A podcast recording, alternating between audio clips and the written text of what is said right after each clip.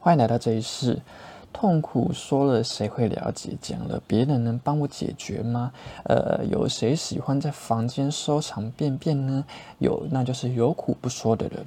有苦藏在心里哦，就跟上厕所不冲水一样。既然房间都需要整理，为什么内心不用整理呢？想象一下，你的内心有一个苦苦的自己，有苦难言，不被看见，被你常年关在心里。你压抑它，忽略它，它会自己消失不见吗？不会，他会被送，他需要被照顾，但是可能连你都会否认他的存在。痛苦是需要被释放的，说出内心的痛苦是放下的开始。